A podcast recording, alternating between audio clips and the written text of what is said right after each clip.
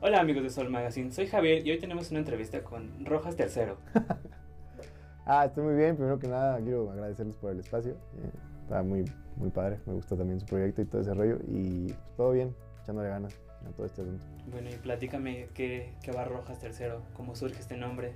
Pues, ah, pues es que Mm, yo, para mí como lo más complicado que he tenido en, la carrera ha sido como decidir el nombre, ¿no? Porque creo que, creo que es una decisión que muchas veces se toma como muy a la ligera y tendría que ser todo lo contrario. Aunque es, es, que es muy complicado como llegar al nombre como artístico, ¿no? Porque hay N cantidad de cosas que considerar. Pero dándole vueltas, dándole vueltas, yo decía como, chale. Y una vez, un güey para referirse a mí me dijo Rojas, porque así me apellido, y yo dije, ah, híjole, y pues no suena mal, o sea, y después ya yo tripeando me dije, a ver, pues mi papá se llama así, o sea, compartimos nombre y apellido, obviamente compartimos nombre y apellido, y mi abuelo también se llama igual que yo, yo me llamo Ramiro, entonces dije, pues soy el tercero de, de este mismo bloquecito de, de nombre, y dije, pues ya, en Rojas tercero, ¿no? Y pues dije, no, tercero, así ponerlo muy, está muy largo y ya pues le puse nomás el número romano. Y así, pues eso fue, o sea, como que lo tuve más cerca de lo que yo pensé que iba a estar y pues ya me decidí por ese nombre. Ahora que lo pienso ya como a lo mejor como mirando un poco hacia atrás, si hubiera preferido a lo mejor como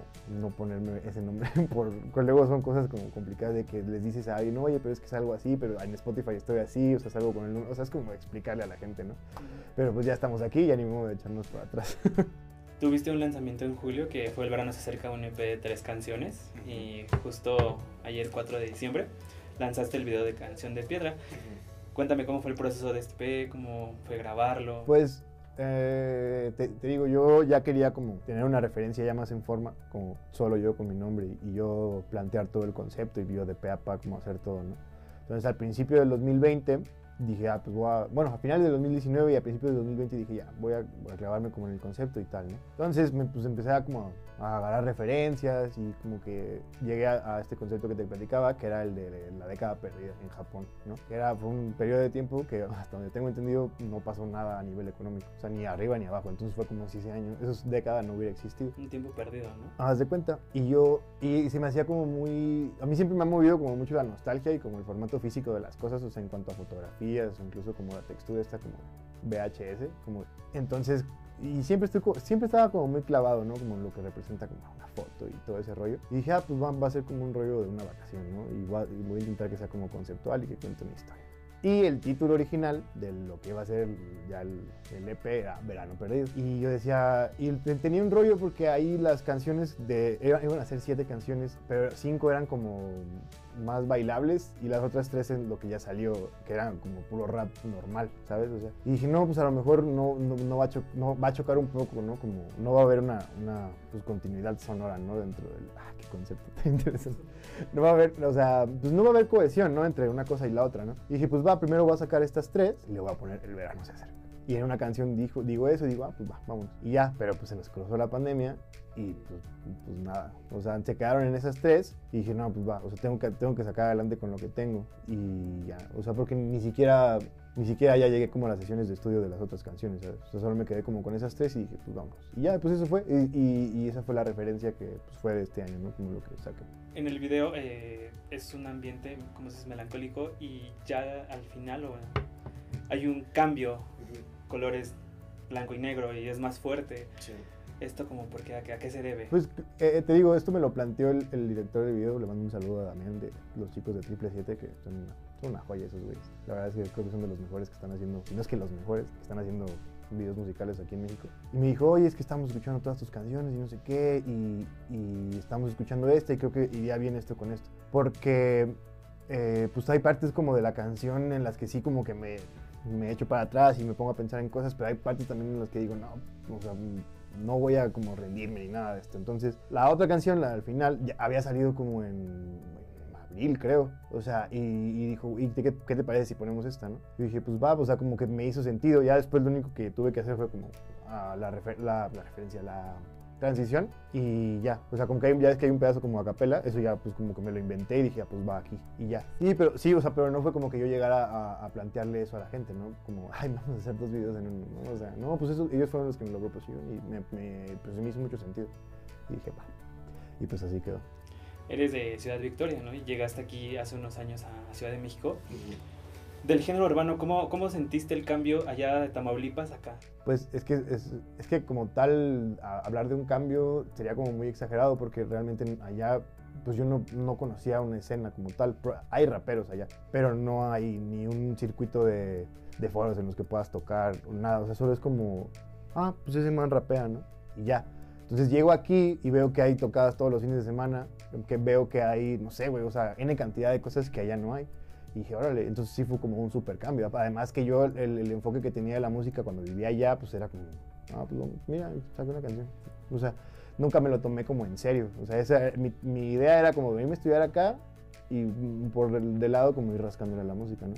Y, pero sí, o sea, hablar de un cambio es como, pues, es ir de 0 a 100, ¿sabes? O sea, porque no hay como tal una escena allá, lamentablemente. Por X o Y, pero o sea, yo creo que eso es algo que también tendría que cambiar, como que cada lugar tendría que tener como su circuito cultural como más fortalecido, ¿no? Porque, pues imagínate, si no hay, si de por sí, luego aquí en la Ciudad de México nos parecen ofertas como limitadas, imagínate allá, que no hay, o sea, que no hay ni la mitad de espacios que hay aquí para, como, ¿sabes? Entonces, pues sí, eso fue un súper cambio, aparte aquí llegas a conocer a gente que ya se está desempeñando en, en esas cosas, por ejemplo, allá, pues yo a lo mejor no pudiera haberlo hecho el video que hice aquí porque no conocía ni a la gente, y allá no hacen videos musicales, porque no, no hay como una industria musical. Digamos que acá fue ya más profesional. Sí, pues fue, fue llegar a ver cómo lo hacían los pros, ¿no? O sea, porque yo decía, ay, pues bueno, aquí hago mis rolitas, ¿no? Pero llegar, llegar aquí y ver que hay procesos de mezcla, máster, distribución, todo ese rollo que a mí no se me pasaba por la cabeza. Me dices que allá pues casi no hay espacios y aquí sí hay. Eh, ¿Alguna eh, anécdota que tengas de una presentación aquí que, que hayas tenido contacto con el público? ¿Cómo, Pues- cómo fue para ti? Sí, pues la primera fue como, pues como la, pues, la, la recuerdo con mucho cariño, ¿no? Porque eh, era, como, era como, me lo plantearon así como un concierto, pero aparte lo iban a grabar, entonces era como una live session, ¿no? Yo dije, ah, va. Mandé como un- unas canciones que tenía y me dijeron, va, pues ya estás dentro, ¿no? Y ahí fue donde yo dije, híjole, porque tenía como muy poquitas canciones fuera, y, o, o las que tenía fuera no me convencían. Entonces dije, pues tengo como tres meses de aquí a, a que se da la fecha, pues para, para ponerme a trabajar en canciones que sí pueda presentar, ¿no? Luego se atravesó el, el temblor del... del con, Del 2017, ¿no? Sí, con 19. 19 de septiembre. No, es que eso nos sacudió terrible. Yo me acuerdo que, que sí fue así como, va, chale. Y pues te recorrió, se recorrió todo, haz de cuenta. Y dije, no manches. Y ya, pero ya el día que el día se llegó, yo dije, pues va, pues tenemos que irnos con todo, ¿no? Fueron semanas y semanas de estar enseñando, como era mi primera presentación. Y dije, no voy a dejar que se me escape una sola palabra, güey. Y ya me clavé, así, todo el tiempo. Todo, todo el día le dedicaba como unas tres horas a estar ensayando. Entonces, imagínate. Es un proceso más eh, meticuloso, más a detalle que cuidas. Sí, y, es, y aparte, pues uno como novato dices, o sea, como que te, te malviajas, ¿no? Esto, no sé qué, y si falla lo otro. Pero no, pues ya llegamos ese, o sea, ese día aparte nos mudamos, o sea, hicimos una N cantidad de cosas, pero ya llegamos ese día, cité a un par de amigos ahí que me estuvieron apoyando y, y estuvo súper chido porque aparte yo terminé de cantar y pues nomás me habían dicho de que tres rolas, me dijeron de que otra, y yo, nomás traigo tres. Ya. Ya no hay más, ya no tengo lo que hay. Lo siento. Y sí fue así como, ay, perdón, nomás traigo tres. si quieren les canto la misma otra vez. Pero sí, pues no sé, eso lo recuerdo como con mucho cariño. Para ti que dices, wow, ¿no? Sí. Tú, tú como artista independiente eh, en esta pandemia, eh, ¿cómo, ¿cómo la has vivido? ¿Qué, ¿Qué has tenido que hacer? Pues, pues sí fue replantearnos muchas cosas. O sea, yo eh, tengo que empezar a acelerar como como estar sacando más música, ¿no? Porque sí me, me- no, no he tirado huevo, pero como que he dejado mucho espacio entre lanzamiento y lanzamiento y creo que eso está como muy mal. Pero yo ya tenía como planeado todo lo que iba a ser el 2020, ¿sabes? Te lo vine a modificar todo. Ajá, y llegó pues, el COVID y dije, esto no va a salir. Pero, pues, o sea, unas por otras, ¿no? O sea, a lo mejor si no, si no hubiera habido pandemia, a lo mejor no hubiera podido ahorrar como para pagar lo, que fue el proyecto, ¿sabes? Porque pues no salía, no nada, entonces me quedaba como en mi casa y decía, ay, mira, esto, este, este dinero que me sobra, Dios mío, ¿de dónde salió? Y, y eso, o sea, pues es como replantearte un chingo de cosas, como apren- desaprender todo lo que ya conocías de la, la anterior normalidad y plantearte como empezar desde cero, ¿no? Ajá. Y es como de, es como a decir, oye, pues a ver qué vas a hacer, ¿no? Entonces no puedes a lo mejor ir a dar shows, poquitos o muchos que puedas haber dado, entonces a ver qué vas a hacer ahora. Entonces yo dije, no, pues no manches, tengo que, pues, tengo que pues, reactivarme, ¿no? Y saqué unas playeras del proyecto y todo ese rollo, entonces sí, o sea, sí fue como tener que reinventar un poco la manera en que trabajaba, por de cierta manera. De, de, de cierto modo eh, se vio reducido el número de presentaciones y Sí, ya, que por ya quedaste limitado, ¿no? sí. Ah, ¿Qué alternativas viste? O sea, plataformas de streaming, hace algún concierto. Pues eh, me- sí, o sea, llegaron, llegar como a plantear eso de dar un show como, en- como a través de streaming y así, pero como que no me terminaba de convencer. Y yo dije como, no, pues no, entonces lo que, a lo que me dediqué fue como a sacar los proyectos que tenía pendientes, ¿sabes? O sea, como las rolas que tenía ahí como grabadas con otras gentes, entonces fue como eso. terminar lo que ya. Y pues estuvo bien, o sea, como quiera, a, a pesar de todo, pues saqué como seis rolas, seis rolas este año. Pues, o sea, no es, no es lo que yo hubiera querido, pero pues no me quedé en blanco, ¿sabes? Por ejemplo, para ti, para eh, como artista independiente en estas grandes plataformas de streaming, ¿cómo, cómo ves ese, esa forma de trabajar? Eh, que sea una mínima cantidad lo que te paguen por subir tu música. ¿Lo ves como algo rentable, como algo que te pueda ayudar a, a seguir adelante? Pues es que ese es un problema, ¿no? O sea, como por, por eso, o sea, como que siento yo que la respuesta de Spotify fue Tidal, ¿no? O sea, Tidal como que te paga, te paga muchísimo más que lo que te paga Spotify. Y eso es un rollo, pero es como también Spotify es como el grande de las, de las plataformas de streaming. O sea, si no estás ahí, pues es casi como si no estuvieras en ningún lado. Entonces, pues es que es bien complicado porque tú puedes invertir, no sé, por decir algo, 5 mil pesos en una canción y para ver, para ver de vuelta esos 5 mil pesos de puro streaming son, no sé, sí es, un- sí es una cantidad considerable de reproducciones. Y es mucho tiempo, ¿no? Que hay que estar esperando. que- Sí, sí, sí, Sí, o sea, exacto. sí, porque no te llega todo de putazo, te llega como, o sea, pues es como paulatinamente, ¿no? Y eso, o sea, es, pues, pues digo, pero es como ya, o sea, es como, son la- ellos pusieron las reglas, ¿no? Y nosotros decidimos aceptar jugar así. Pues, también- tampoco es como, Finalmente. entonces es como tirarle piedras a un gigante, ¿no? Pues va, pues las va a ver, ¿no? Pero pues, ¿qué vas a hacer, verdad? O sea, Hay estas plataformas como Bandcamp que este, pues puedes tú subir tu material, pones un precio y además eh, la gente te puede aportar algo. ¿Crees que ese pueda ser el futuro de, de subsistir de la música? Pues es que, es que eso solo fue como el, el o sea, la manera digital de hacerlo, ¿no? Porque pues antes vendías discos personalmente, ¿no? Ahora es como, o sea, lo interesante de Bandcamp es lo, lo que te comentaba, lo del viernes, que el, creo que sí es el viernes, ¿no? Que todo lo que vendas ese día se va directo, o sea, no te cobran comisión de nada. Sí. Y eso es lo que está chido. Y, a- y tener como un, un portal en el que tengas tu mercancía, tus discos, todo, eso está súper práctico porque pues en tiempos como hoy en día, pues a lo mejor no puedes ir a una tienda a comprar una Play o así, ¿sabes? Entonces aquí pues ya te llega toda la casa, entonces esto está súper chido. De algo, o sea, de estas canciones que grabaste, ¿tienes eh, pensado hacer algo? Pues sí, o sea, ahorita todavía estamos trabajando en, en, pues, ver cómo le damos seguimiento. Queremos hacer como todavía un- unos remixes ahí del, del EP, pero igual ya, o sea, siento que ya, ya esas rolas ya dieron lo que... O sea, en cuanto a, a tiempo, pues creo que ya, ya, ya, ya están ahí, está súper bien, todo cool. Pero creo que ya tengo que como avanzar en lo que sigue, que es un... Voy a hacer una mixtape. Bueno, es un disco, pero con formato como de, de mixtape, que es como... O sea, el concepto es como de un... Pues estos discos que quemabas antes, de que tenían de todo, ¿no? De que Shakira... eh, Consultabas las canciones y ya las metías en ese. Sí, quiero hacer una especie de, o sea, un formato así como de, de meter de todo un poco porque algo que me, siento que me- también me limitaba mucho es que yo decía como, güey, tengo tantas canciones escritas, pero todas son de diferentes géneros. O sea, que si hizo reggaetón, que si hizo dancehall, que si hizo rap, que si hizo trap, y yo decía, güey, ¿cómo voy a meter esto en un solo proyecto? Y dije, no, pues ya, y ya me empecé, a, me empecé a tripear y dije, no, pues como los discos eran antes, que los quemabas y todo ese rollo, y dije, ah, pues va, y así es lo que quiero hacer. O sea, estoy todavía en planeación, voy a ver cómo lo ejecuto, pero eso es como lo que sí. Y pues voy a seguir como grabando, creo que todavía voy a grabar un video más del, del EP, o dos, nunca sabe, y este, y eso ya, pues yo creo que ya ahí acaba el año. ¿Cómo es un día a día eh, de Rojas? Pues, ay, a pes- ah, con, ah, ¿cómo se dice? A reservas de romper el mito, pues yo tengo un trabajo de oficina. O sea, yo me levanto, voy a la oficina y regreso a mi casa. O sea, ese es como mi rollo de lunes a viernes. Eh, escribo cuando tengo tiempo libre. O sea, me gusta mucho como de repente como se me cruza una frase por la cabeza y digo, ya huevo, y ya. Entonces a partir de ahí ya voy desarrollando cosas, guardo, tengo como mi aplicación de notas, que es el Google Keep, que si son músicos los recomiendo así hasta el hartazgo.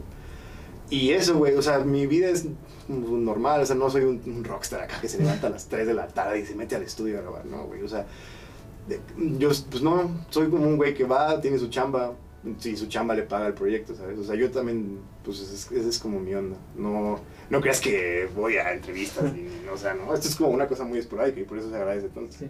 Tu vida es como más eh, normal, de rutina, ¿no? Sí, no, no creas Sí. que O acá. sea, sí te das un espacio para escribir canciones y si hay como un momento que te digas, bueno, ya después de todo esto, voy a sentarme de lleno a escribir, a pensar la melodía. Pues eh, no, es que yo soy mucho como también de inspiración, no de inspiración porque eso es una tontería, pero soy, soy mucho como de dejarme llevar, ¿no? De que si, a- si me invento una frase y la conecto luego, luego digo, ah, no, pues que, entonces sigo. Y así hasta que luego hay veces que escribo canciones de corrido. O sea, obviamente nunca quedan terminadas porque hay que pulir detalles, pero, pero así que tú digas, ah, el sábado a las 10 de la mañana me voy a poner a escribir, no. O sea, tu proceso creativo es más espontáneo. Eh, Sí. Puede ser en cualquier día y a Ajá. cualquier momento en el que te digas, ah, pues ahorita me puedo hacer así. Sí, ¿no? Pues, o sea, sí, luego voy en el bus anotando como ideas, luego, o sea, pues es que también me llega como, o sea, es que de repente estás así como, no sé, viendo una serie y dices, ah, eso está como para, para una letra, ¿no? Y dices, venga, y ya, y ahí vas como construyendo tu, pues, tu mundito, ¿no? En cuanto a las letras y así. Y una pregunta es, me dices que además trabajas en hacer la música. ¿Qué te hubiera gustado hacer aparte de, de dedicarte a la música? Pues, eh, híjole.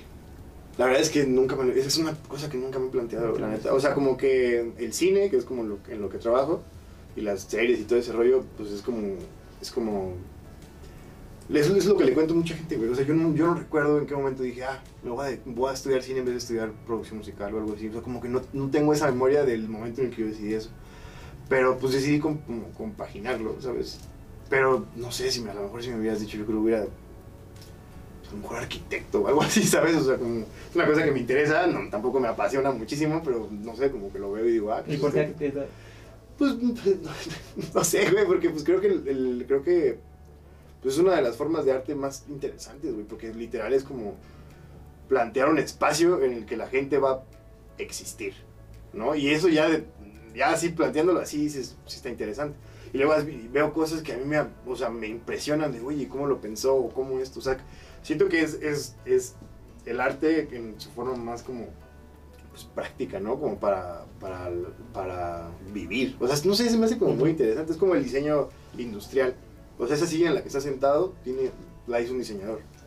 O sea, la, la casa en la que estamos ahorita grabando este rollo es, es, o sea, es- o sea, todo está pensado y se me hace como bien interesante. ¿Crees que sea la arquitectura y la música tengan cosas que ver?